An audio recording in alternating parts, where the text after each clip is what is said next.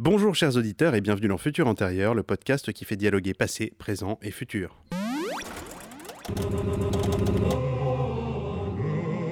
Les scientifiques disent que le futur va être bien plus futuriste qu'ils l'avaient prévu au départ.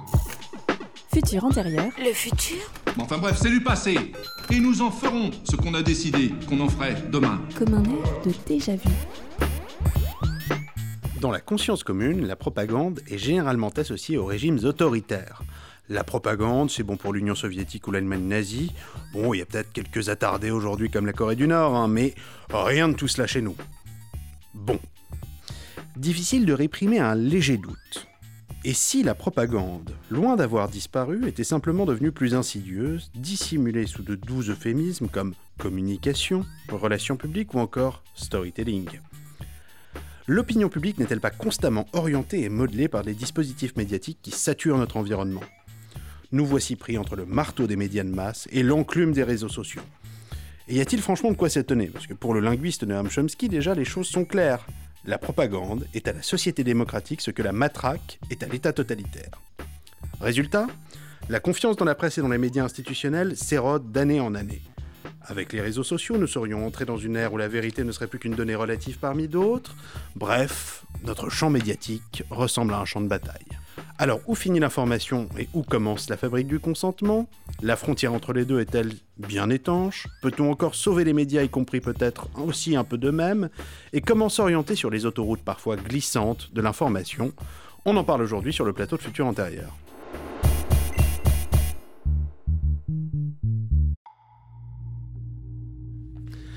Pour en parler, nous recevons Clara Doyle-Nachmelk. Bonjour.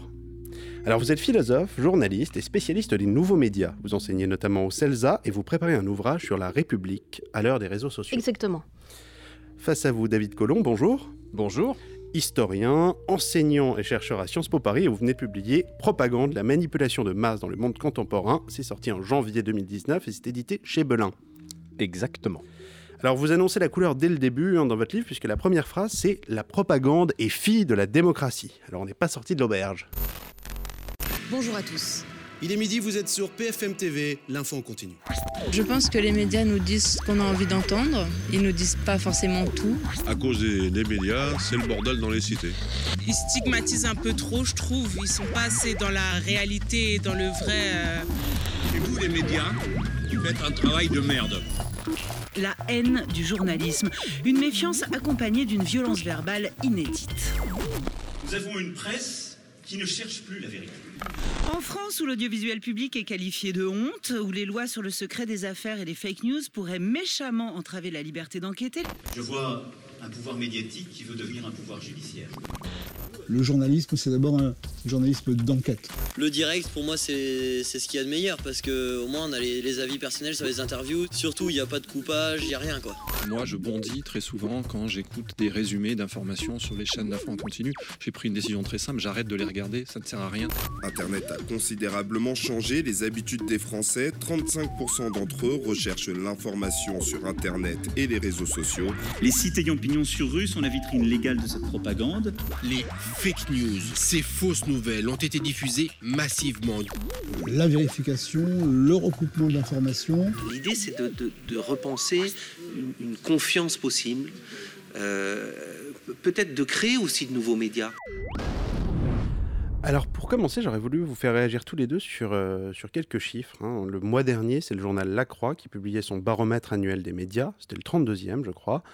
Et les résultats sont un peu sanglants. On voit que seul un quart des sondés estiment que les journalistes sont indépendants, hein, à la fois du pouvoir politique et des euh, influences économiques. Euh, si on fait la liste, on voit code de confiance de la radio 50%, c'est la plus élevée, presse écrite 44%, télé 38%. Alors, première question, qu'est-ce qui explique un tel désamour? Euh, Clara, peut-être pour commencer? Quand on compare ce baromètre à celui qui a été publié l'année précédente, en 2018, on s'aperçoit que c'est l'hécatombe. Les Français ont de moins en moins confiance dans les médias dits institutionnels, c'est-à-dire les grands médias à forte diffusion, les grands quotidiens nationaux, et en fait, et régionaux aussi. En fait, euh, il faut aussi voir ça par rapport aux, événements des Gilets jaunes, qui ont été aussi une crise de confiance d'abord des chaînes télévision d'information en continu, qui ont été fortement décriées dans leur traitement de l'actualité, à tort ou à raison d'ailleurs, et ensuite, de manière générale, euh, de la presse écrite, parce que pour deux raisons. Déjà, les chiffres des nombres de manifestants n'étaient pas très connus. Le ministère de l'Intérieur a été accusé de manière un peu mythologique d'ailleurs, parce que sans aucune, preuve, de diminuer fortement le nombre de manifestants réels. De leur côté, les Gilets jaunes mentionnaient des, chiffres assez rocambolesques aussi. Alors, on ne sait pas vraiment qui a fait quoi, mais on a l'impression que les médias ont été une caisse de résonance du gouvernement, du gouvernement ce qui n'a pas du tout plu euh, à la plupart des Français. Alors, il y a aussi eu les questions des violences policières, qui ça, alors ça c'est vrai, ça c'est factuel. Elles n'ont été vraiment traitées dans les médias qu'en décembre. Par exemple, BFM TV a parlé des violences policières, mais à partir de décembre. C'est-à-dire que pendant deux mois, on n'en parle pas. il y a juste David Dufresne, qui est donc journaliste indépendant, qui, a servi un peu de lanceur d'alerte, en quelque sorte. Mais euh, pour faire la part des choses, il faut savoir quand même que des BFM, pour faire des reportages, il leur faut du temps. Donc ils peuvent pas être aussi rapides que David Dufresne, qui est en électron libre et qui, et qui prend énormément de temps à consacrer à ce sujet des violences policières envers les gilets jaunes, voire envers les journalistes. Donc les chaînes d'infos sont forcément plus longues à s'y mettre. Mais ça crée ce soupçon, effectivement, que toute l'information n'est pas traitée. Alors, David, je, me tourne vers vous. Dans votre livre, vous écrivez que très souvent, la propagande, justement, ce sont des ordres de silence. C'est le fait de ne pas faire passer une information et non pas forcément d'en faire passer une. C'est ce qu'on ce ne dit pas est tout aussi important. Est-ce que ça participe pas, effectivement, de cette ère du soupçon généralisé? Alors, c'est le cas dans, les régimes autoritaires et totalitaires. En France, j'ai le sentiment que ce dont il est davantage question, c'est un phénomène d'autocensure de la part des journalistes, qui n'aborderont pas un sujet susceptible de les mettre en porte-à-faux vis-à-vis de leur lectorat, vis-à-vis euh, de ceux qui achètent des publicités, euh, vis-à-vis des actionnaires euh, lorsqu'ils sont dans un média privé. Et le chiffre que vous avez cité évoque en effet la profondeur de la défiance envers les médias, mais il y a d'autres chiffres notamment euh, les chiffres d'audience euh, des chaînes de radio publique, qui témoignent d'une forte attente de la part des Français euh, vis-à-vis d'une information de qualité, orientée vers les faits et dégagée d'impératifs commerciaux et dégagée au moins en partie d'un contrôle étatique. Alors, effectivement, vous avez mentionné. Bien sûr, allez-y. effectivement, France, France Culture a d'excellents résultats d'audience. Et contrairement à ce qu'on peut penser, euh, c'est une, euh, c'est une radio qui est de plus en plus écoutée dans toutes les, les strates de la population. Culture, inter. Les radios du service public. Les radios qui, du service euh, public. qui sont un peu épargnées par, le, par cette vague de défiance, d'après ce que vous dites. Alors, justement, on parle des radios du service public.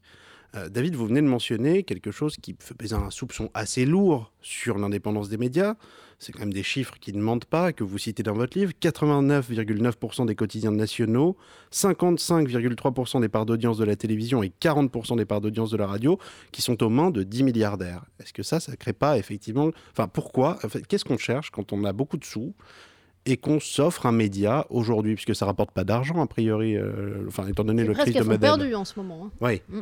Alors, ça participe au fond d'une image philanthropique, pour commencer on se porte en chevalier servant des médias en crise. Ensuite, euh, c'est une porte ouverte souvent euh, vers des contrats publics.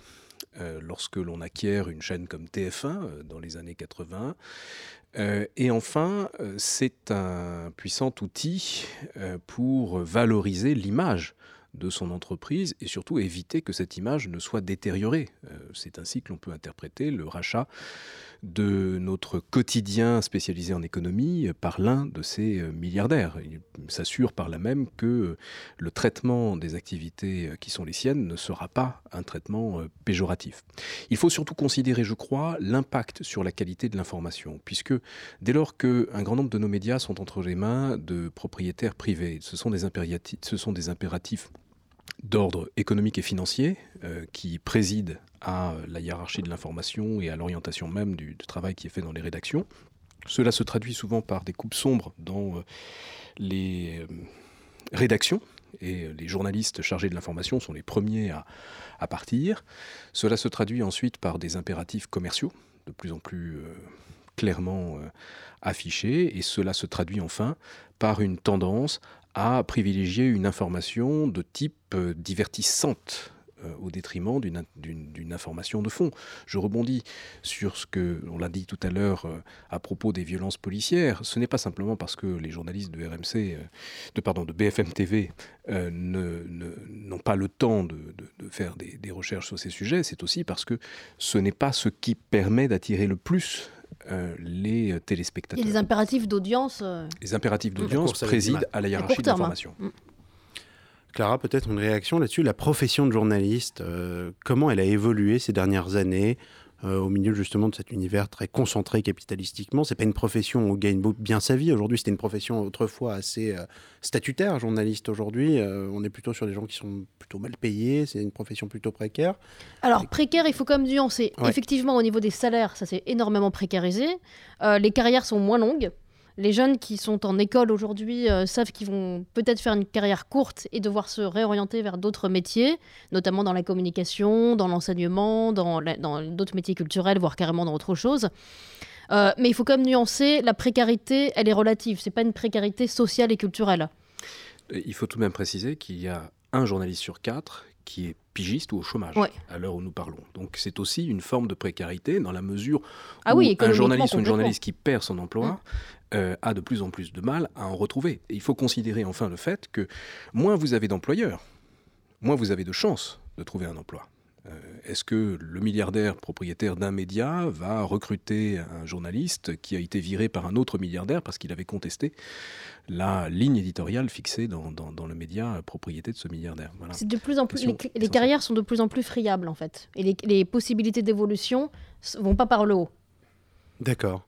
Et ça, c'est quelque chose de, nouveau, David, puisque cette concentration capitalistique, elle ne s'est pas faite en un jour. Comment, si on regarde sur le, siècle écoulé depuis, euh, on va dire depuis le début du XXe, qu'est-ce qui, Comment, ça a évolué de ce côté-là, en termes d'effectifs, de moyens? C'est un phénomène que l'on a constaté d'abord aux États-Unis, à partir des années 1980. Aujourd'hui, il n'y a plus que sept groupes qui possèdent l'essentiel euh, des médias et euh, du divertissement euh, dans, ce pays.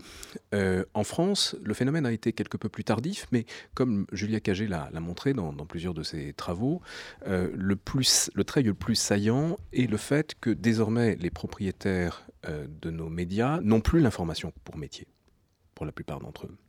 Et c'est un phénomène nouveau euh, depuis enfin 1945. Nous Ça veut dire qu'il a pu exister par le passé des, euh, des gens très fortunés qui possédaient des médias, mais qui venaient, qui avaient construit leur empire par les médias et qui venaient de ce, monde-là. Citons Robert Hersan, euh, son métier, ça restait l'information. Bien sûr. Alors que les euh, autres sont des industriels du luxe, par exemple. Des industriels du luxe euh, ou du BTP ou de la téléphonie mobile. Nous sommes dans toute autre chose qu'une mission de service public qui est celle de l'information. J'ai tendance pour ma part à considérer que l'information est un bien public au même titre que l'air que nous respirons ou que l'eau que nous buvons et nous devrions la considérer comme telle et non pas la reléguer aux pages économie de nos quotidiens nationaux euh, sans considération pour l'intérêt que les médias rendent au public et surtout l'importance qu'ils revêtent en démocratie.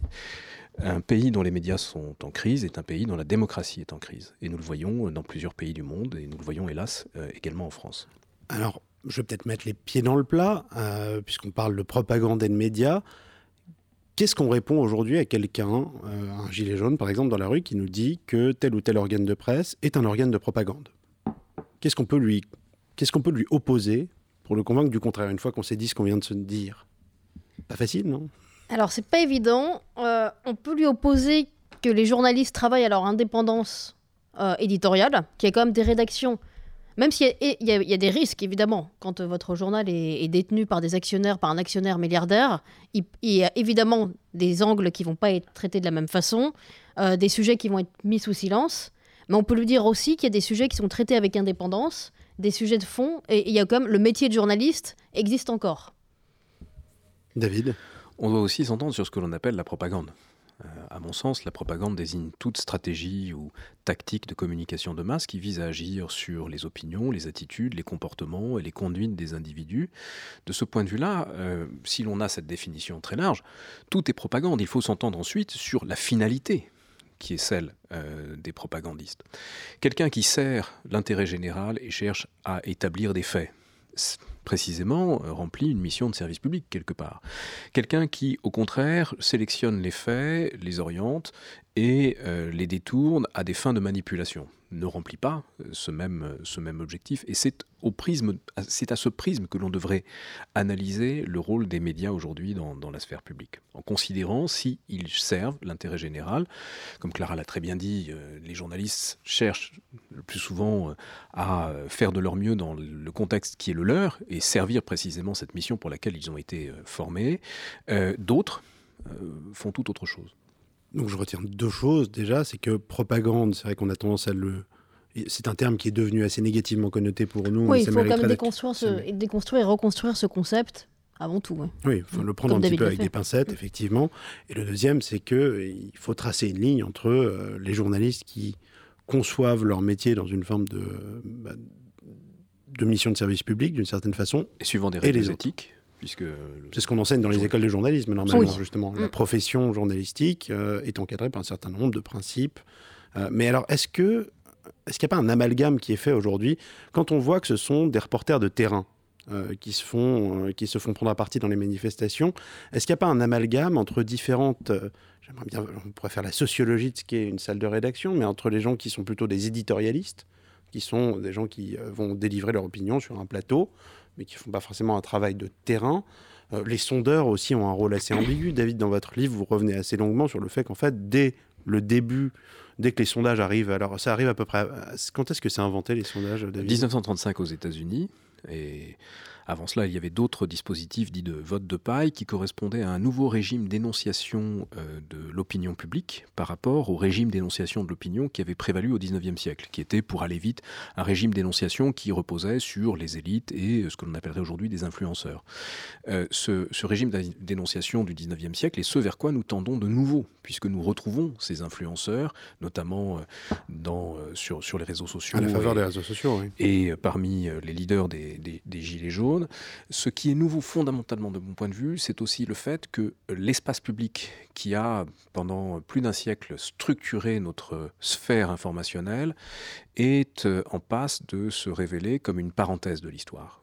Euh, cet espace public s'est ouvert à la fin du XIXe siècle, à la faveur de l'essor d'une presse qui se voulait objective, une presse populaire qui voulait gagner le plus grand monde, euh, tirer à des millions d'exemplaires et donc euh, ne, ne, se prêtait pas à des interprétations sur, sur les faits. Et aujourd'hui, cette grande presse a connu un déclin considérable. Si vous considérez par exemple le, nombre, le, tirage et les, les, ventes des, grands hebdomadaires, c'est dramatique. C'est dramatique. Plus personne. Surtout les hebdomadaires, euh, ce qu'on appelle news magazine. Plus personne ne lit des news magazines. Vous pensez auquel, par exemple bah, Le Point, l'Express. Le Point, l'Express, euh, l'Obs, qui étaient des grands, euh, des grands magazines d'actualité.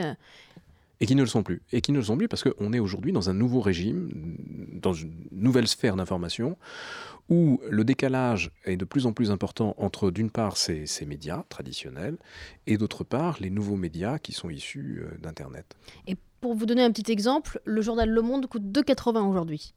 Il y a encore euh, 8 ans, il coûtait 1,40. Et qu'est-ce que ça traduit alors justement Ça traduit justement comme une, une, chute de la presse euh, imprimée et donc de la lecture et d'une pratique. Et c'est un cercle vicieux puisque moins vous vendez votre journal, moins vous avez d'abonnés, et plus vous êtes dépendant de la publicité, publicité que parallèlement à cela, vous voyez captée par Google et Facebook principalement, de sorte que les journaux se trouvent de plus en plus dépendants des milliardaires. Des milliardaires et des publicités Qui arrivent comme des chevaliers Des annonceurs. Oui, ah bah oui, là, là c'est... Hmm. plus, plus, que jamais, quoi. Ils arrivent, on entend le cheval, on entend les, les pattes du cheval. Hein. effectivement. Au trop. Au, au galop, oui. On va parler en, deuxième partie, on va se concentrer un petit peu plus sur la, contestation de ce monopole de l'information via les nouveaux médias, via les réseaux sociaux. Ça a fait beaucoup couler d'encre ces derniers temps, mais avant, on va retrouver Laura qui va nous faire euh, sa chronique Memento. Memento. Encore faut-il croire quelque chose dans le monde. Qu'est-ce donc que vous croyez? Memento. Alors Laura, ça gaz Eh bien, ça bulle, mon cher Arthur. Ça bulle, pourquoi? Eh bien, parce que je pense fréquemment à mon ami Bobby. Comme un poisson dans l'eau, Bobby babille dans sa bulle, séparé du monde extérieur par un tout petit écran de verre, un monde qui a curieusement son reflet. Dieu que ce monde lui ressemble. En moyenne, il fait un millier de fois le tour de son bocal d'idées. des centaines de kilomètres en surplace cérébrale. Au quotidien, l'eau qu'il avale est recyclée, rarement changée, toujours filtrée. Sélectionnée au gré de ses goûts, de ses passions, de ses envies, de ses films, de ses séries ou de ses lectures. Enfin, surtout, au gré de ses clics. Alors, forcément, l'animal comprenait bien, il en a pris un coup sur la casquette. Depuis quelque temps, faut dire qu'il tourne plus très rond, Bobby. Et faut voir, hein, 3 secondes de mémoire pour 3 heures de navigation personnalisée. Pourtant, Bobby, il en avait fait du voyage intellectuel. Sa pensée divaguer, décortiquer, naviguer entre deux eaux. Parfois trois, international même. Devant les autres, il n'est pas loin le temps où Bobby se vantait de son esprit critique ou de ses connaissances scientifiques. Parce que ce qu'il aime, Bobby, c'est la géographie. Et par-dessus tout l'image de cette bonne vieille planète Terre, la planète bleue. Un beau jour pourtant, tel des algues, les algorithmes de recommandation l'ont capturé dans leur raie, les réseaux sociaux dans leur filet. Depuis ce temps, Bobby barbote. Il lit, retweet les mêmes articles, il regarde les mêmes vidéos. Dans son bocal défilent les mêmes images qui proviennent des mêmes sources, dans un mouvement de nage perpétuel. Profusion des contenus à la sauce pensée unique. Comme un poisson dans l'eau, Bobby babille dans sa bulle de filtre, mou du bulbe et bas du front, noyé dans l'eau de son propre bourrage de crâne, fabriqué, formaté, frelaté. Tant et si bien qu'il a fini par croire, et cette fois-ci c'est sûr, que la Terre était plate, alors que son bocal, lui, est toujours aussi rond.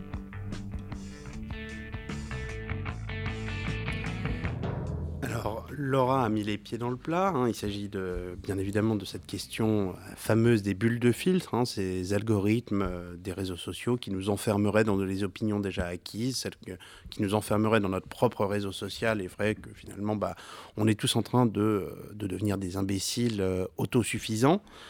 Euh, alors, les réseaux sociaux, on, les a de toutes les vertus il y a quelques années pendant les révolutions arabes.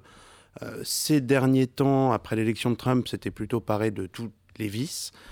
Euh, où est-ce qu'il faut, où est-ce que se situe la juste mesure? Est-ce qu'il faut finalement se ranger à la vie de Jacques Seguela et se dire que le net est la pire saloperie que les hommes aient jamais inventée? Ah non, je pense que les réseaux sociaux sont exacerbent en fait les tensions ou au contraire les, apaisements sociaux qui existent, qui préexistent à leur fréquentation, à leurs usages. C'est-à-dire qu'en fait, euh, par exemple, justement, cette bulle de filtre, on avait ça avant Internet, avec euh, le, type qui lit toujours son même journal et qui va au même café pour entendre les mêmes idées et ressasser les, mêmes idées.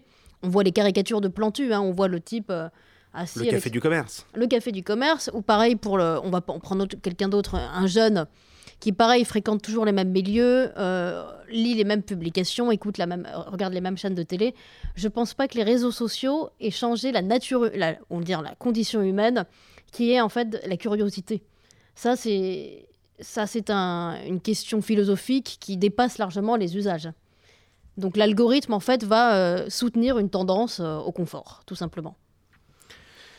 Je, suis en partie d'accord dans la mesure où les caractéristiques de, notre comportement social ont été analysées en profondeur par un grand nombre de sociologues, notamment Paul Lazarsfeld, qui avait euh, établi un certain nombre euh, de principes fondamentaux, le principe de l'homogamie, nous aimons euh, des gens qui nous ressemblent et nous partageons plus volontiers l'opinion de gens qui nous ressemblent que de gens qui ne nous ressemblent pas, l'exposition sélective qui nous voit nous exposer préférément à des opinions conformes aux nôtres et rejeter les opinions euh, qui diffèrent des, nôtres, euh, mais aussi la, notre soumission volontaire, le fait que nous nous soumettons volontiers à des leaders d'opinion, sans même nécessairement le savoir, et plus ces leaders d'opinion sont en fait des gens proches de nous, et plus nous sommes susceptibles de nous laisser influencer, même si la force des liens faibles sur Internet fait aussi que nous nous laissons volontiers influencer par des gens que nous ne connaissons qu'indirectement.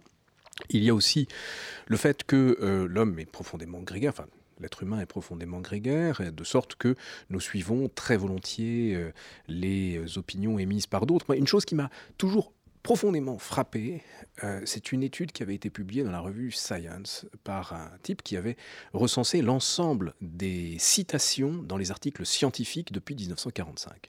Et il avait constaté de cette chose extraordinairement fascinante, qui est que depuis qu'Internet existe, les scientifiques citent moins d'articles qu'avant euh, Internet. L'explication est simple. Depuis Internet, ce phénomène de notoriété prime la qualité intrinsèque, la diversité euh, des, sources, de sorte que nous nous référons volontiers, plus volontiers aux, mêmes sources.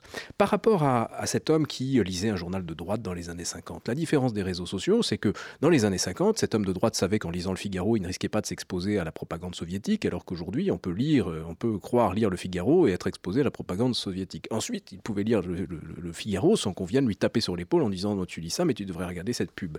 Euh, le biais fondamental des réseaux sociaux est que leur, leur fond de commerce, c'est le temps de cerveau disponible des individus ils sont là pour générer des bénéfices sur la collecte de données personnelles et l'exploitation de ces données personnelles à des fins commerciales et à des fins de, de, ciblage individualisé.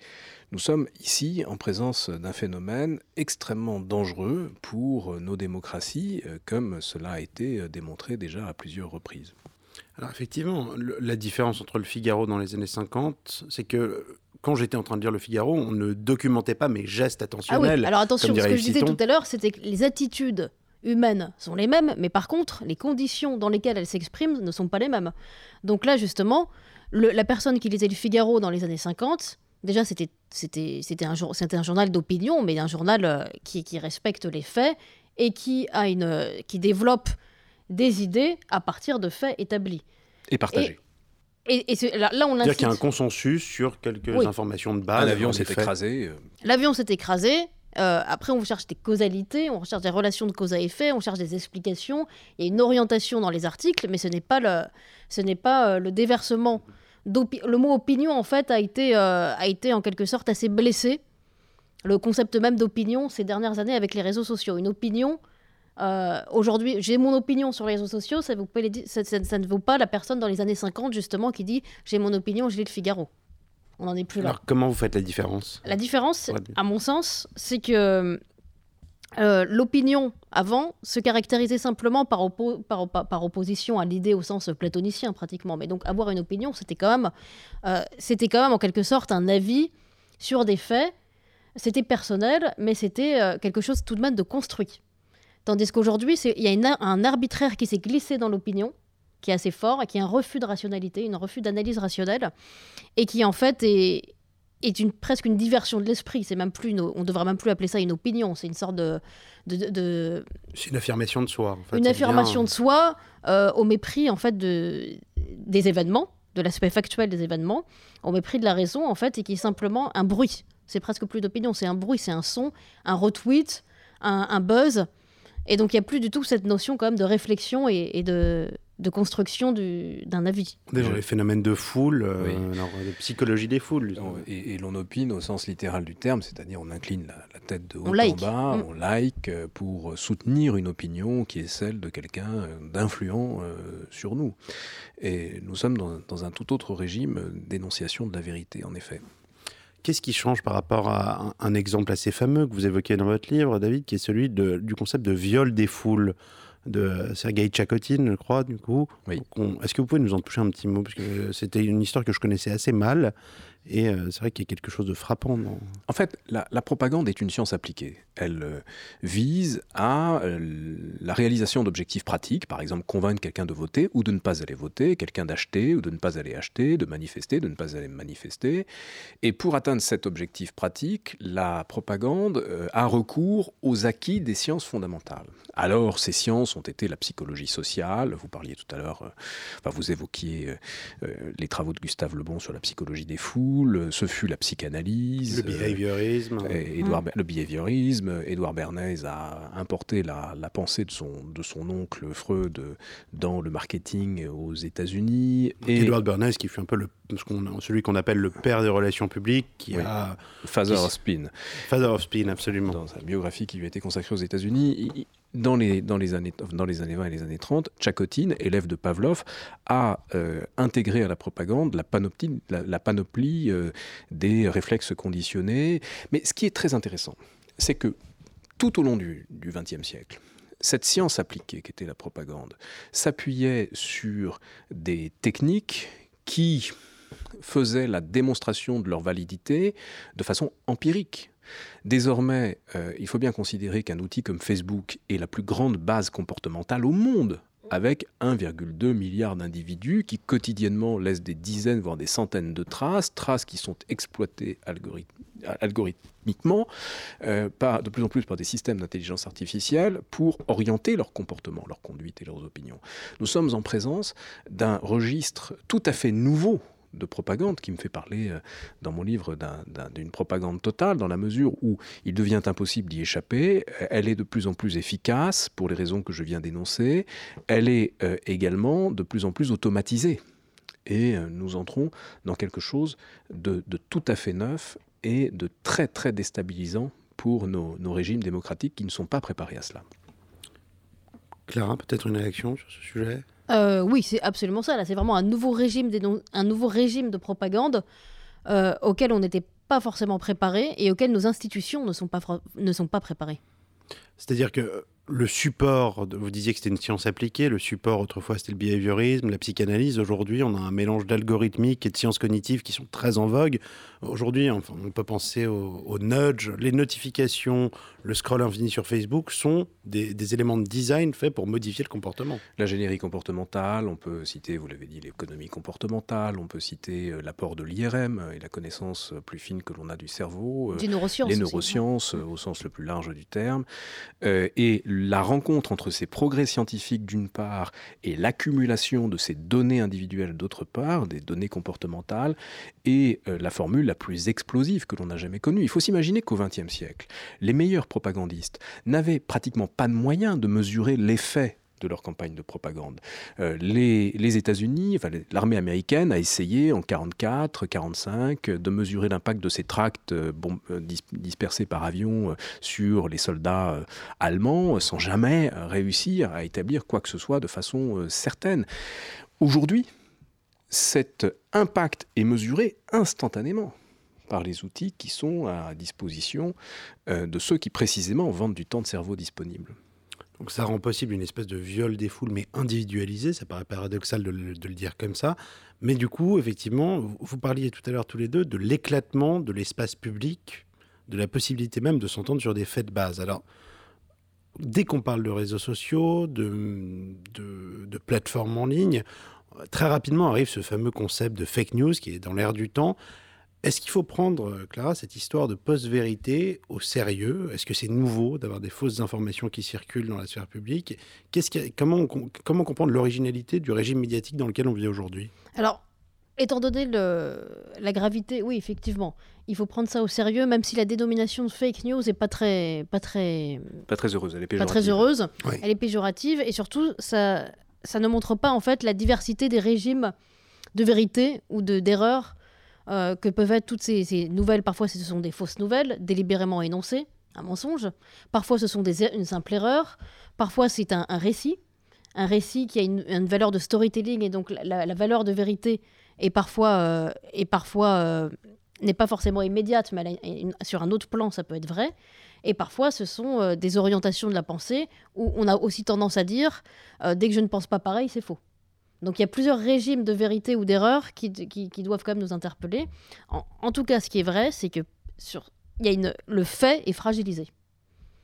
Euh, c'est ça qui, qui, présente un risque, en fait, comme un risque industriel. Là, il y a un risque euh, dans la constitution des esprits, justement dans leur disponibilité à, euh, à avoir des, dans la disponibilité des esprits, du temps de cerveau disponible, en fait, à, accueillir toutes les publicités possibles et à, et à ne plus du tout avoir de raisonnement. Je crois qu'il faut retracer l'histoire de la post-vérité. À l'origine, il y a eu le processus de Kyoto, lorsque les industries les plus polluantes de la planète ont été euh, confrontées à un consensus scientifique et à un consensus politique sur la nécessité euh, euh, d'agir sur les émissions de, CO2 et de gaz à effet de serre. Leur réaction a été de constituer une task force de, de propagande, une campagne de communication de très grande ampleur, visant notamment à remettre en cause euh, les faits qui avaient été établis par la science. Et depuis lors, l'industrie des relations publiques a fortement contribué à affaiblir ce régime d'énonciation de la vérité qui avait été un régime dominant pendant plus d'un siècle, dans le cadre d'un espace public partagé, lieu d'échange et de débat et euh, sphère euh, critique, pour paraphraser. Reinhard Kozelek. On est en présence aujourd'hui d'une entreprise de destruction de l'idée même de pouvoir s'entendre sur des faits. et qui ne vient pas de nulle part. c'est le concept même de fait qui est attaqué plus que tel ou tel fait, c'est ce qu'il faut comprendre. Cette, et, et c'est pas nouveau en soi. Ce qui est nouveau, c'est qu'il n'y a pas de contre-pouvoir.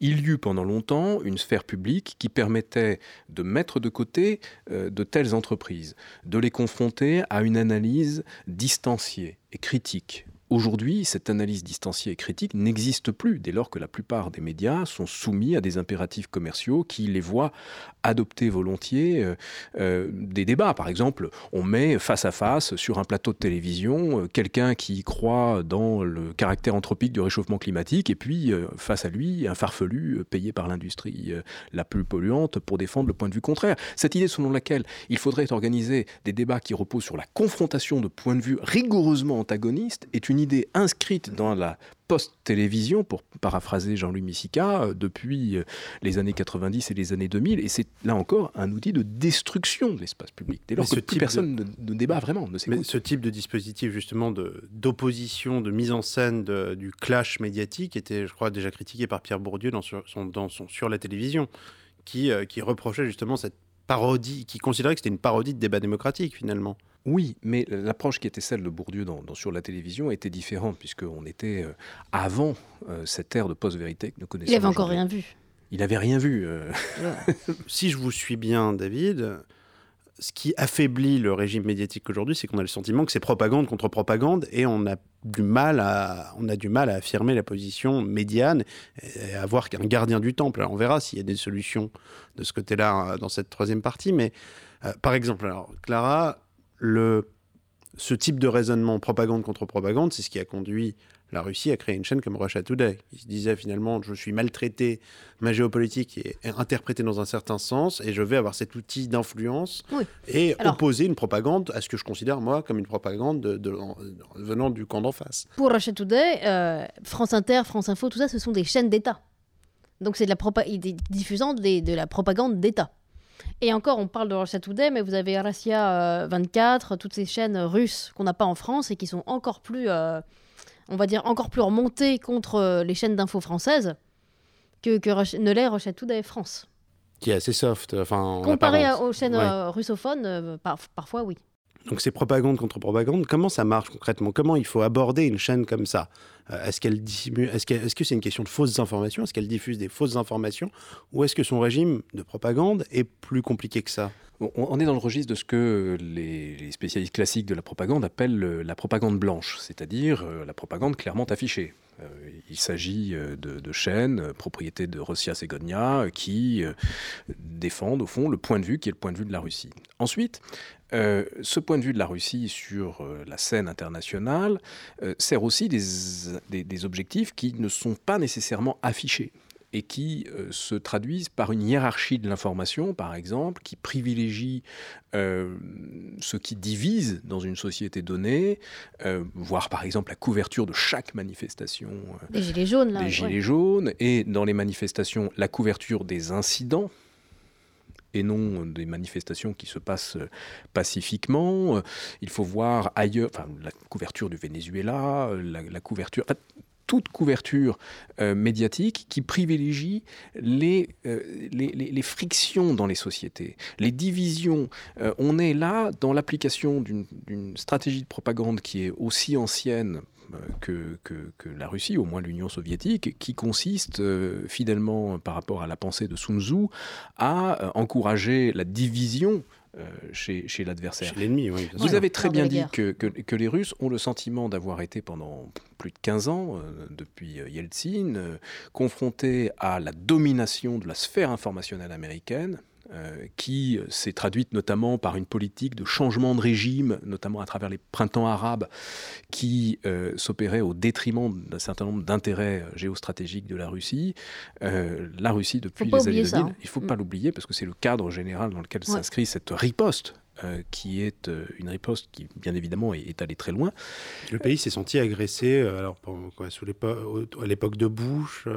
à partir des années 1990, lorsque les États-Unis ont, en termes d'information, entendu étendre à la sphère informationnelle la domination qu'ils exerçaient dans la sphère militaire et la sphère diplomatique. Et c'était l'ère des autoroutes de l'information, euh, c'était l'ère de ces investissements massifs d'État dans un certain nombre de dispositifs. On sait aujourd'hui que Google a notamment été financé en partie par des fonds de la CIA. Il y a là une entreprise de, de grande ampleur qui en grande partie a échoué puisque précisément euh, les États-Unis n'ont pas réussi à imposer leur, euh, leur, point de vue à ce, à ce niveau-là et sont confrontés désormais à d'autres sphères informationnelles. Mais vous voyez bien ce qui est en cause ici. Il y a d'une part la volonté d'un certain nombre d'États de protéger leur sphère informationnelle, avec le grand exercice que la Russie va bientôt entreprendre qui consiste à se déconnecter d'Internet pendant un certain temps. Euh, la, la, la, Chine qui a mis en place euh, une muraille Internet. Firewall, voilà, la grande muraille qui interdit justement de fréquenter Twitter, Facebook. L'Iran qui bon, a mis. on peut on peut multiplier les exemples, même notre pays. Un certain nombre de, mesures législatives visent aussi à essayer de protéger une sphère informationnelle nationale vis-à-vis euh, des initiatives venant de, l'étranger. On est là en présence d'une nouvelle forme de, guerre, euh, une guerre cybernétique euh, qui, par bien des aspects, ressemble à quelque chose que l'on n'a jamais connu. Clara, vous iriez sur un, sur un plateau sur Russia Today ou justement pour vous il y a une limite à mettre? Niet Нет, я не хочу. Никогда. Никогда в жизни. On va arrêter le russe. Euh, je l'ai fait. Je l'ai Vous êtes allé sur Rochataudet Je suis allé sur Rochataudet pour parler de mon livre. Alors j'avais toutes mes fiches sur. Euh, je m'attendais à ce que l'on me parle de, des, des, accusations portées par un grand nombre de personnes à l'égard de Rochataudet. Je m'attendais à ce que sur le plateau il soit question de est-ce que RT est oui ou non euh, la propagande. Il n'en a rien été j'ai réussi à glisser à l'antenne que RT était un organe de propagande et ça n'a pas été coupé. Ça m'étonne pas. Ils ne euh, sont pas aussi, aussi grossiers que ça. Mais euh, la, la, vraie discussion a eu lieu hors antenne, euh, avec, avec les, les, journalistes, de, les journalistes de, de, cette chaîne. RT, de ce point de vue-là, n'est pas l'organe le plus problématique, de mon point de vue, en termes de, mise en cause de la, de la vérité euh, des faits. Les organes les plus problématiques euh, se sont manifestés euh, en Ukraine, enfin à propos de, la situation ukrainienne et du Donbass, à propos de l'annexion de la Crimée, à propos du vol MH17, avec notamment la voix de la Russie qui a diffusé théorie du complot sur théorie du complot à propos du MH17. c'est celui qui C'est ce vol de la Malaysia Airlines qui a été abattu au-dessus de l'Ukraine. Et selon le rapport officiel qui a été établi, ce sont des séparatistes doté d'un missile par la Russie, ne sachant pas s'en servir, qui euh, aurait descendu cet avion. Et donc toute l'entreprise de propagande émanant des organes euh, russes a consisté précisément à, si j'ose dire, noyer le poisson, autrement dit, à donner une multitude d'autres explications euh, potentielles. L'explication selon laquelle il y aurait eu dans le vol MH17 les cadavres euh, des voyageurs du vol MH117 euh, de la Malaysia Airlines qu'on n'a jamais retrouvé. L'hypothèse selon laquelle le vol MH17 aurait été abattu à l'initiative de la CIA. Bref, des théories du complot qui visent au fond à opérer une forme de brouillard informationnel pour que plus personne ne puisse s'entendre sur la réalité des faits telle qu'elle a été établie par le rapport officiel. Oui, parce que les stratégies, c'est pas tellement d'asséner une vérité pour que tout le monde la croie, c'est de créer une sorte de brouillard informationnel, de sorte de, comme une radio qui grésille. C'est bien que tout le monde est à la fois gêné et à la fois est prêt à tout entendre. C'est vraiment l'idée de, de rendre les esprits disponibles à tout absorber. Et peu importe ce qui, ce qui hiérarchise, peu importe. Provoquer la cohésion au sein de ses frontières et désorganiser euh, les lignes ennemies de l'autre côté. Finalement, c'est vieux comme le monde. C'est une technique de guerre, la propagande à la base. C'est une technique de guerre et cette, cette euh, formule du brouillard informationnel date de la Première Guerre mondiale, le data smog, qui consistait à, à balancer une somme d'informations, de faits, pour au fond euh, pour noyer, désorienter. noyer le poisson. Et en l'occurrence, permettre aux gens de se. Enfin, encourager les individus à se dire, au fond, il y a débat sur l'origine de cet accident aérien rien. là où il n'y a pas débat. Euh, encourager les individus à se dire il y a débat sur la réalité du réchauffement climatique, là où il n'y a pas débat euh, scientifiquement. Et, on peut multiplier les, exemples, malheureusement, de, ces cas de figure, puisque, en l'occurrence, il ne s'agit pas simplement de propagande émanant des États. On parle de Rochataudet, mais euh, multitude Oui, Rochataudet, là, on se focalise dessus. Mais oui, c'est un exemple parmi d'autres. Puisque... Il y a quand même une, polarisation de la sphère médiatique en France, par exemple Donc Russia Today, c'est juste un élément parmi d'autres. Oui, non, c'était un exemple parmi d'autres, effectivement, mais c'est vrai que la chaîne, ces derniers temps, est montée en puissance, a débauché des noms assez connus. Oui, c'est pour ça. Euh, et donc, effectivement. Comme Frédéric Tadei. Frédéric Tadei, par exemple, effectivement, qui est aujourd'hui à l'antenne de Russia Today. C'est vrai que ça pose question aujourd'hui. Alors, on parle de noyer le poisson. Laura, tout à l'heure, tu nous parlais de Bobby, qui n'est pas un poisson, mais qui est un être humain, même si on ne sait plus très bien. Je crois que maintenant, c'est l'heure de ton intermède de lecture. De quoi vas-tu nous parler aujourd'hui? Eh bien, c'est un extrait de George Orwell, La ferme des animaux, et pour recontextualiser vite fait, il paraît en, en 1945 dans ce qui s'apparente à une fable animalière et réalise une satire féroce de la révolution russe et du stalinisme. Et dans le passage que je vais vous lire, cela fait déjà plusieurs mois que la révolte contre le fermier Monsieur Jones a eu lieu et qu'un nouveau régime nommé animaliste a été établi. Régi par les animaux et les animaux seuls, la ferme connaît des débuts heureux. Rapidement, la faim survient en raison d'une inégale répartition des provisions. Et peu à peu, les porcs prennent insidieusement le pouvoir, toujours couverts par les subterfuges oratoires du cochon, Bril Babil.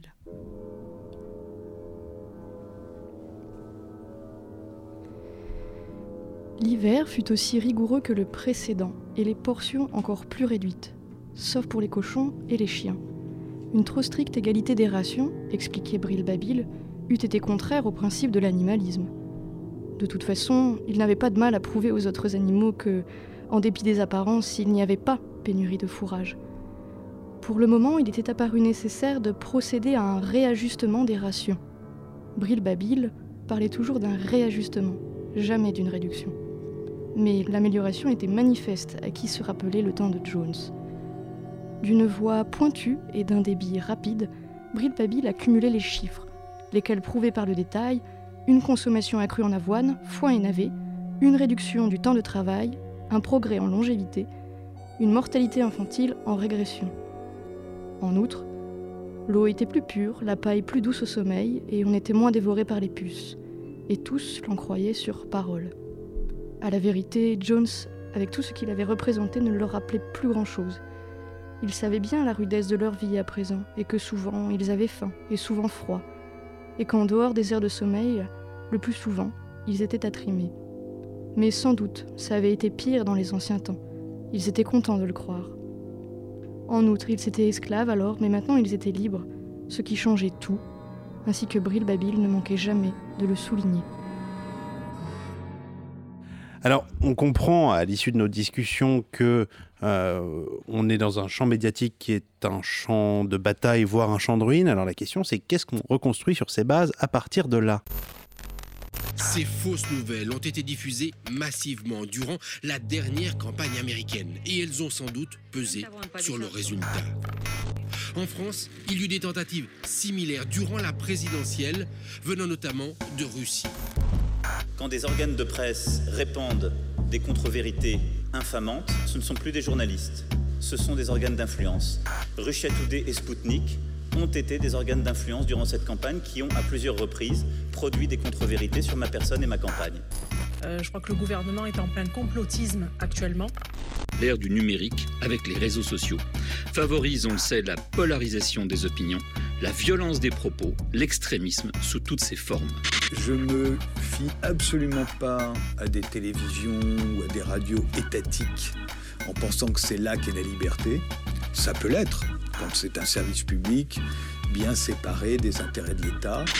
Poutine a été l'un des premiers dirigeants politiques à saisir les potentialités de ce fantastique outil de manipulation que constitue Internet.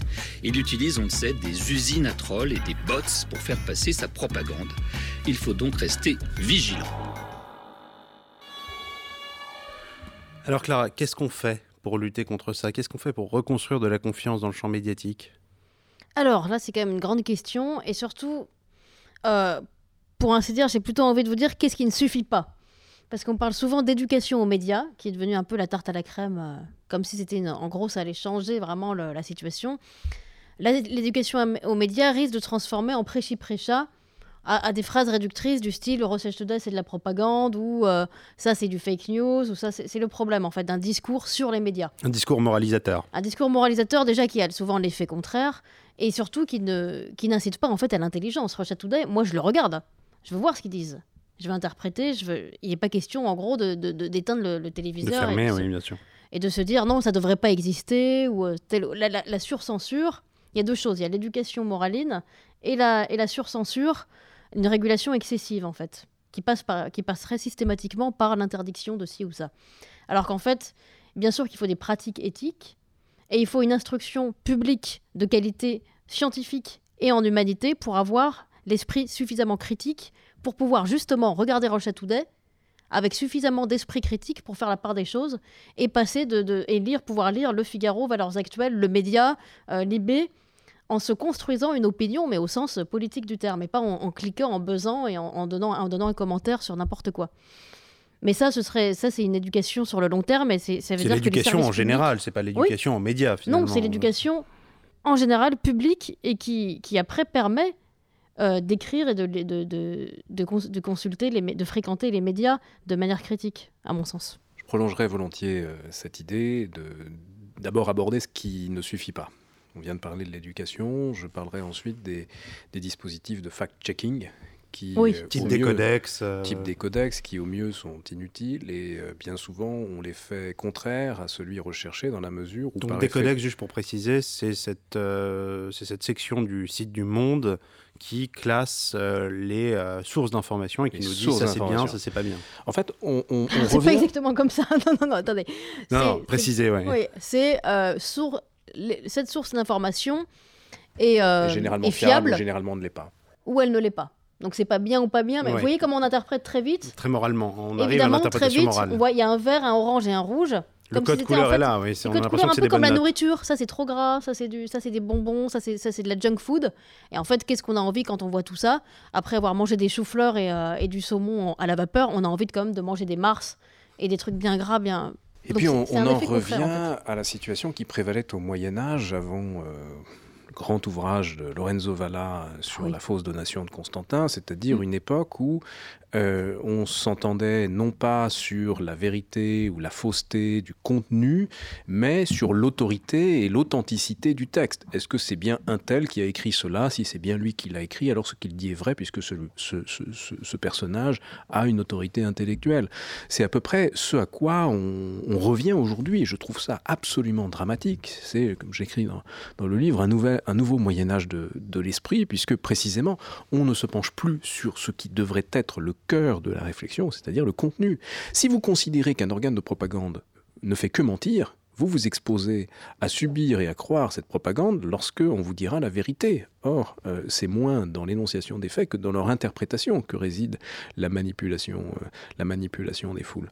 Il faut donc considérer toutes les limites et la principale est l'effet boomerang que je souhaite évoquer, qui consiste précisément à conforter les opinions préexistantes des individus lorsque l'on cherche à les en faire changer.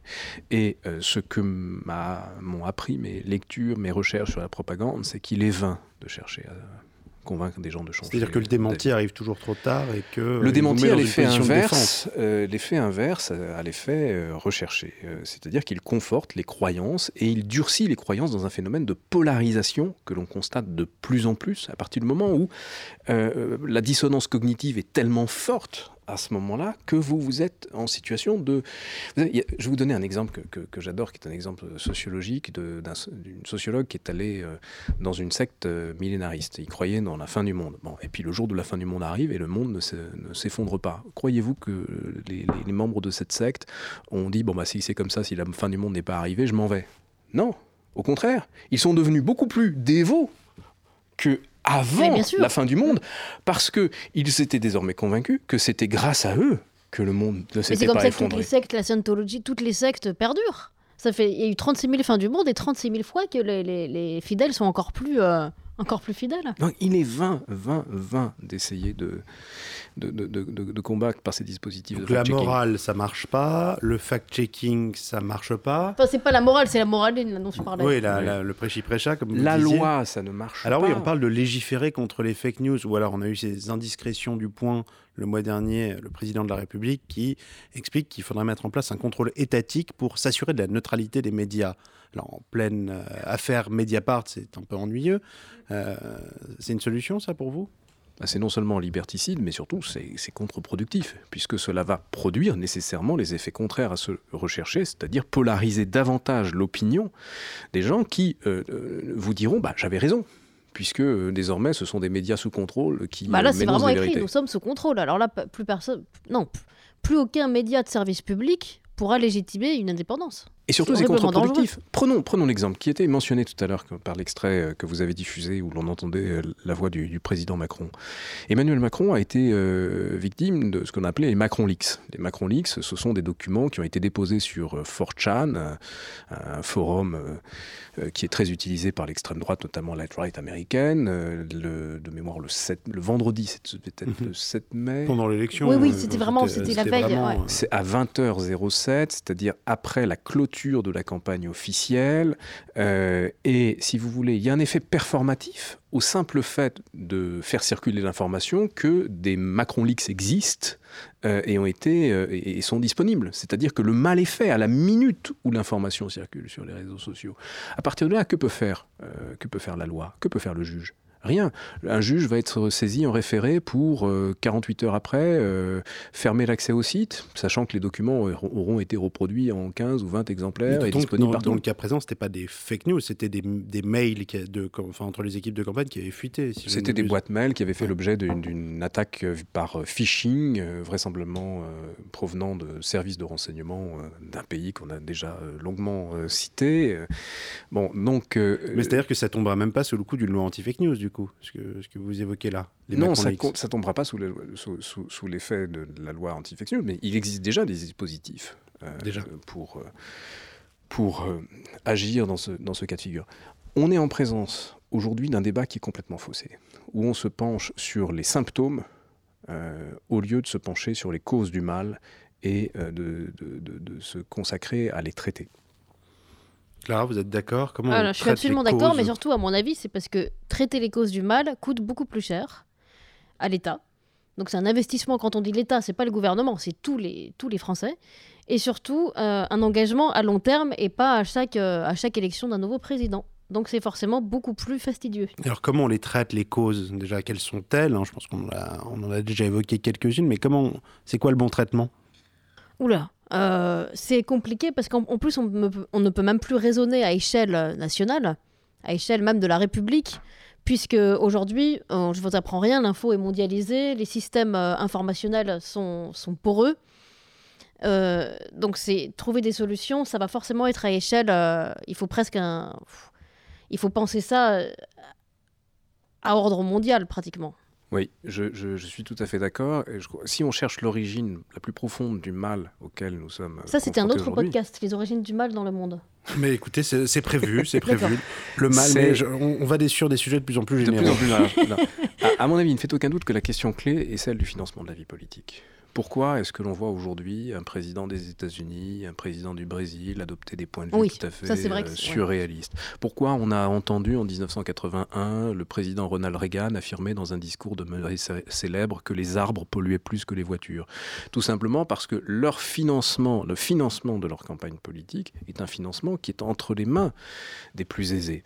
Et que ce financement est entre les mains d'industries euh, qui ont des intérêts à, à faire valoir dans les campagnes politiques. C'est ce que Julia Cagé a remarquablement montré dans son dernier ouvrage Le prix de la démocratie. Et si nous ne nous attelons pas d'urgence à une refonte en profondeur du financement de notre vie politique, nos démocraties, là encore, seront durablement en danger. Puisque de là découle tout ce que l'on a dit sur oui. l'intérêt qu'il y a pour les milliardaires à posséder des médias, l'impact de cette concentration sur le contenu de l'information. Il ne suffit pas de réguler les médias, il faut d'abord réguler le financement de la vie politique pour écarter euh, de, des médias ceux qui ne sont pas là précisément pour servir l'intérêt général. Vous évoquiez Julia Cagé, alors elle a écrit, elle a écrit, euh, c'est vrai qu'elle a écrit à la fois sur l'économie des médias et sur l'économie de la politique. Alors elle, propose des solutions, me semble-t-il, hein, aussi bien pour le financement de la vie politique que le financement des médias.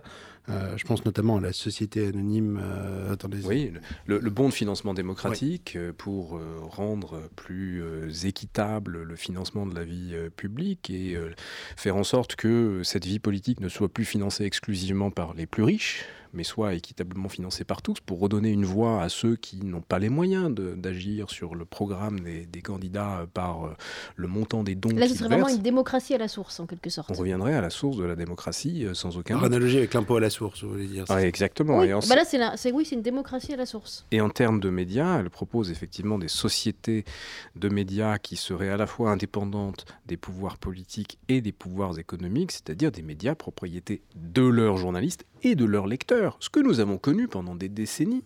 Euh, et euh, ce qui était la meilleure des garanties.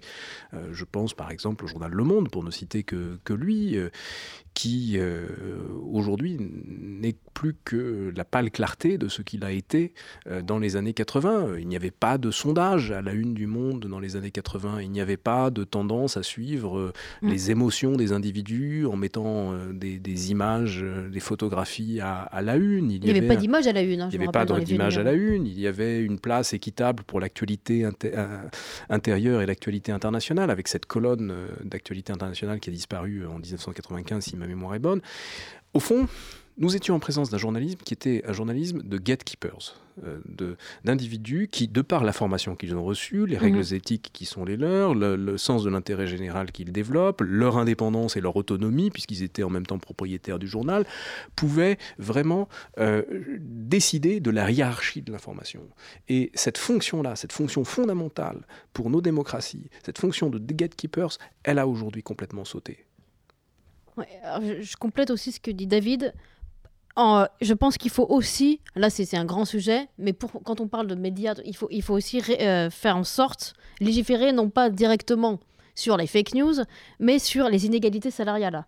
Parce qu'il faut que les inégalités soient réduites pour que chacun puisse continuer à être en mesure socialement de, de vivre et d'avoir les moyens justement de participer à la vie politique et à la vie médiatique, notamment en participant financièrement aux médias, à la vie des partis, euh, et puis intellectuellement en lisant, en contribuant. Regardez le courrier des lecteurs quand on regarde les vieux journaux du Monde ou de l'Obs.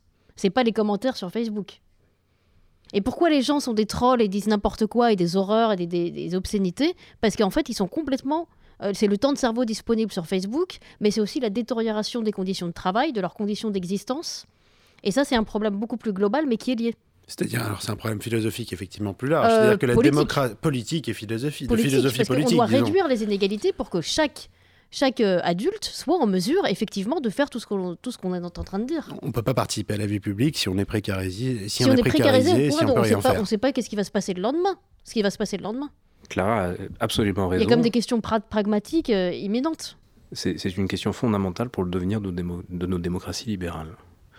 Et euh, les évolutions de ces dernières années euh, ne rendent pas nécessairement optimistes. Quand on voit euh, ce qui se passe dans un certain nombre de pays européens, ce qui s'est passé au Brésil, aux États-Unis, et ce qui est en passe de se passer également en, France, il faut sauver nos, nos, démocraties par le une réforme du financement Il faut sauver nos médias, il faut sauver nos journalistes, euh, parce qu'il n'y a rien de plus terrible pour moi que de voir mes anciens étudiants devenus journalistes passer leur vie euh, à retweeter un article euh, plutôt qu'à consacrer un travail de, fond, à, suivre au fond une actualité qui n'en est pas une au détriment d'une hiérarchie de l'information qui sert l'intérêt du, grand public. Voyez par exemple cette question du financement de la vie, de la vie politique, vous ne le trouverez dans aucun aucun média aujourd'hui. Aucun média ne va aborder ce sujet, qui est le plus important de tous. Euh, aucun média ne va aborder sérieusement la question de la propriété des médias. Euh, l'une des études les plus intéressantes de ces dernières années qui a été réalisée par RSF et par Julia Cagé, précisément sur la propriété des médias français et espagnols, étude qui démontre que on ignore qui est propriétaire de plus de 40% euh, des, des, médias français. Euh, alors que légalement, on est censé. alors que légalement, depuis 1944, on, doit connaître le propriétaire, euh, le propriétaire des, médias et on devrait théoriquement même connaître sa profession. Bon. on en est loin. On en est loin. Et une opacité, en fait, qui, qui se, qui se, qui se, qui s'épaissit. Et qui conforte euh, précisément la défiance euh, vis-à-vis euh, de, l'information Parce qu'on parlait de brouillard informationnel, mais là, il y a aussi un brouillard, une opacité dans les modes de fonctionnement des financements. Est-ce qu'il n'y a pas quelque chose Est-ce qu'il n'y a pas Alors, ce sera peut-être ma toute dernière question, parce que j'ai l'impression qu'on tourne autour depuis tout à l'heure. Vous évoquiez le monde dans les années 80. Alors, je ne sais pas si on pouvait dire que le monde était un journal objectif et neutre, mais est-ce que pas dit ça. non, non, c'est différent, effectivement. Est-ce que, est-ce que l'horizon de la neutralité axiologique absolue, qui est parfois revendiquée par certains journalistes euh, sur certains plateaux, euh, est possible, souhaitable, ou est-ce qu'il faut accepter que finalement il y a quelque chose qui relève de l'opinion, enfin qu'une certaine presse d'opinion a peut-être de beaux jours devant elle aujourd'hui la question de, de la presse d'opinion n'est pas en cause. Non, non, parce qu'on peut avoir... d'avoir une presse d'opinion. C'est normal, c'est pas. C'est normal. Ce qui est en cause, c'est l'absence d'une presse qui a pour euh, objectif premier d'établir avec précision les faits, faits sur lesquels tout le monde peut s'entendre.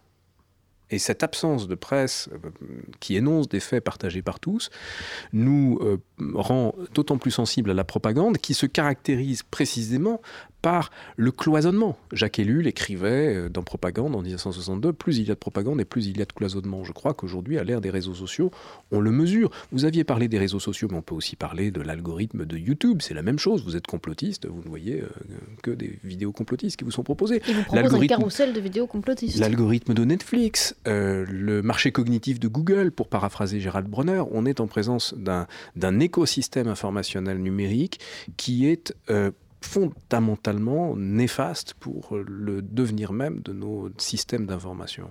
Il l'est structurellement, c'est donc la structure qu'il faut reprendre euh, et remettre en question. Aujourd'hui, euh, on est dans une situation très paradoxale qui voit des États comme la France, pour beaucoup de ces questions, s'en remettre à des entreprises privées, à commencer par Google et Facebook. On voit, on voit le président de la République française s'adresser à Facebook. Comme s'il s'agissait d'un État, comme s'il s'agissait d'un égal. Il y a une image de vassalité quand même qui pose, euh, qui, pose, problème. Qui pose question et, déléguer à, Facebook un certain nombre de missions qui devraient relever des missions euh, fondamentales, sinon régaliennes de l'État.